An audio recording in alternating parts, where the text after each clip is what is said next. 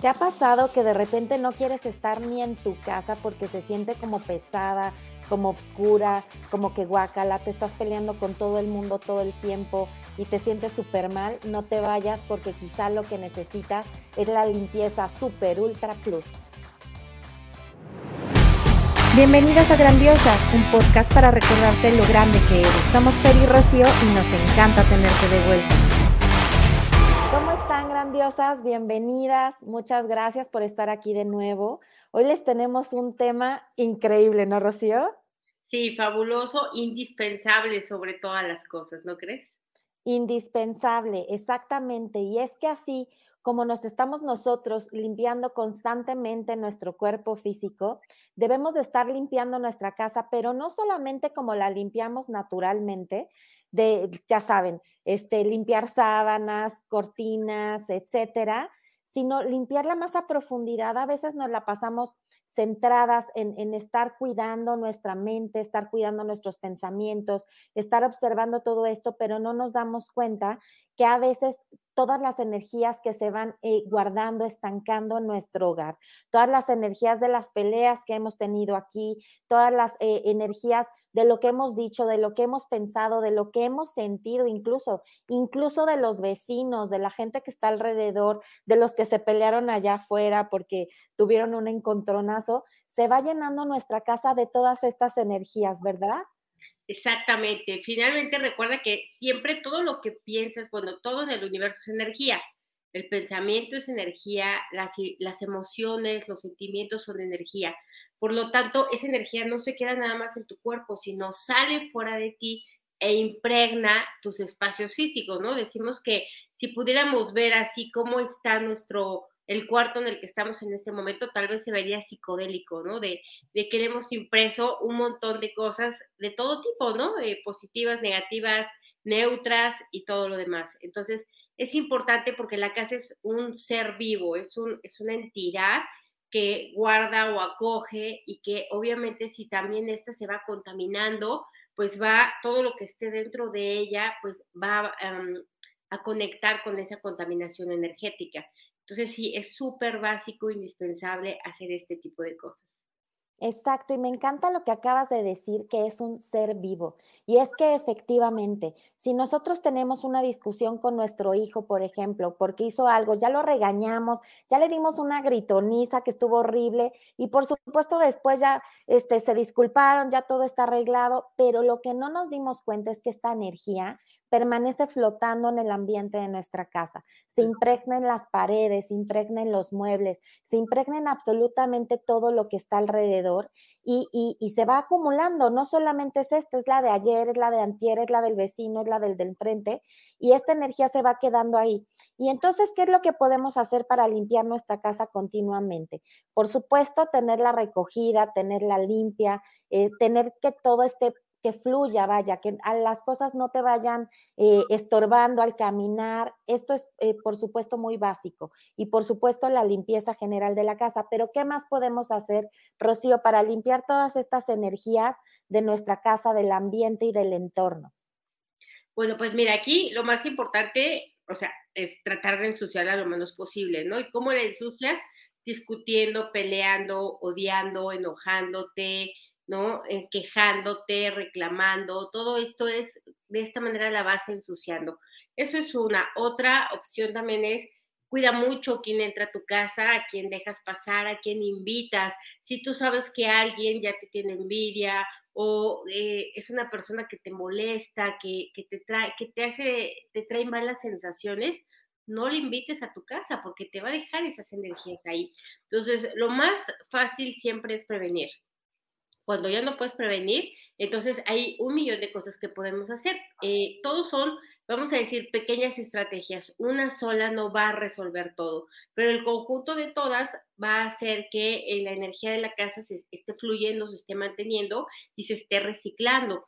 Por ejemplo, yo una de las cosas que hago es eh, tener en la entrada de mi casa, en un lugar ahí como en, una estantería, un montón de piedras, cuarzos, eh, de todo tipo de cristales de estos, la obsidiana, un montón de esto. Tengo también ahí un, un, palo santo muy grande, o sea, todas estas cosas que sabemos que emiten ciertas vibraciones. Cada cierto tiempo lo sacamos al sol para que se recargue, le echamos agua, ¿no? Para que todo lo que ya absorbió de todas las personas que entran o de nosotros mismos, eh, lo dejemos, lo ponemos en el pasto, los extendemos todos en el pasto, les echamos agua y ahí dejamos este, que, que se queden todo el día, ¿no? Recibiendo la luz del sol y los rayos.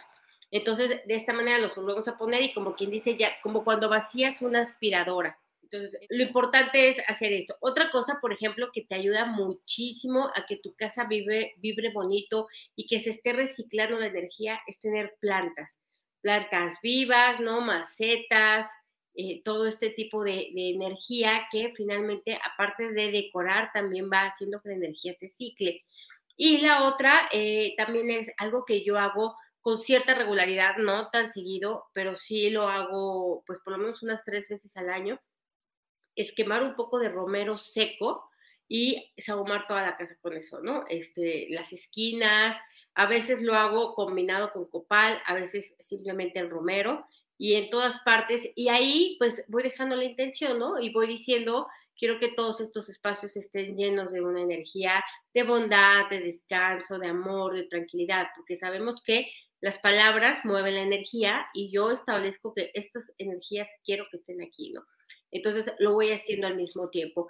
Bueno, hay gente que tiene otro tipo de creencias, ¿no? Religiosas o, de otra forma y también puede hacerlo eh, invocando esto de esta manera. ¿Y tú, Fer, qué haces? Pues igual, o sea, somos súper brujitas y nos la pasamos en esto. Y por ejemplo, les voy a platicar de una que hago eh, no muy frecuentemente. Por ejemplo, sí, diario, eh, prendo inciensos, eh, abro ventanas, puertas, lleno todo de, de, humito y luego que salga todo el humo, el agua, las plantas, las piedras, todo lo que dijiste. Este, eso pues son cosas que como que hago diario. Pero por ejemplo, cuando ya necesito una limpieza más profesional, entonces empieza varios días antes. Lo que hago es empezar, esto lo hago a lo mejor dos veces al año, sacar todo lo que, por ejemplo, de la ropa que ya no usa, zapatos, eh, de la cocina, la pala que lleva cientos años ahí guardadas, el molde del pastel que nunca usaste, que lo compraste y ahí se quedó guardado. Todo, todo lo roto, todo lo que ya no sirve, todo lo que eh, ya no cuadra, lo que ya no combina, lo que estaba ahí guardado para que un día lo iba a mandar a arreglar, todo eso lo saco, ropa, zapatos, este, maquillaje, todo, todo, absolutamente todo lo que no se esté usando o todo lo que no haya usado en un año se va para afuera. Se va para afuera, lo vendemos, lo regalamos, lo donamos, etcétera, lo sacamos y después eh, la limpieza profesional, o sea, de que es, eh, por ejemplo, las ramas no necesariamente secas, pueden ser frescas.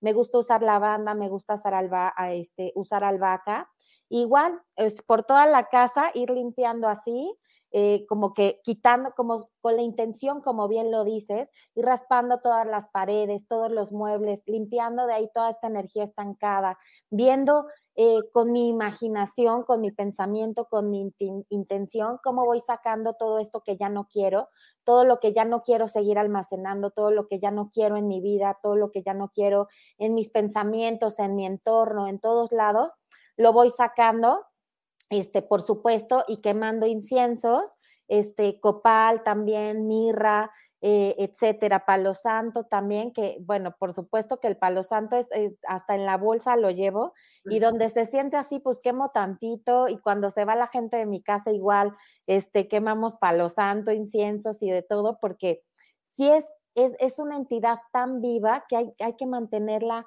siempre estable. Al final es nuestro segundo cuerpo, ¿no, Rocío? Es el lugar donde pasamos más tiempo, donde respiramos, donde dormimos, donde descansamos y donde nos estamos renovando todo, todo el tiempo.